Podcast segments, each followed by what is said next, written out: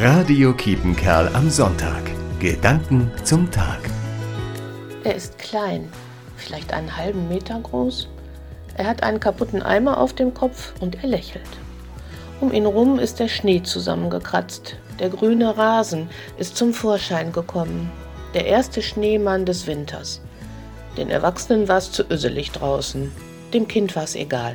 Es hat im Schneeregen den Schnee gesehen und im Schnee schon den Schneemann und hat das innere Bild in die Tat umgesetzt und war am Ende klitschnass, aber zufrieden.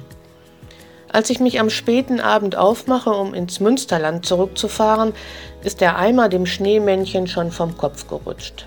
Am nächsten Morgen wird der kleine Schneemann wohl in sich zusammengefallen sein. Aber egal. Es hat ihn gegeben, und wer ihn gesehen hat, musste lächeln. Jesus hat gesagt, ihr müsst euch ändern und wie die Kinder werden. Für Menschen wie sie ist das Reich Gottes da. Beim nächsten Schneefall gehe ich mit in den Garten. Regine Vogtmann, Nottuln. Radio Kiepenkerl am Sonntag. Gedanken zum Tag.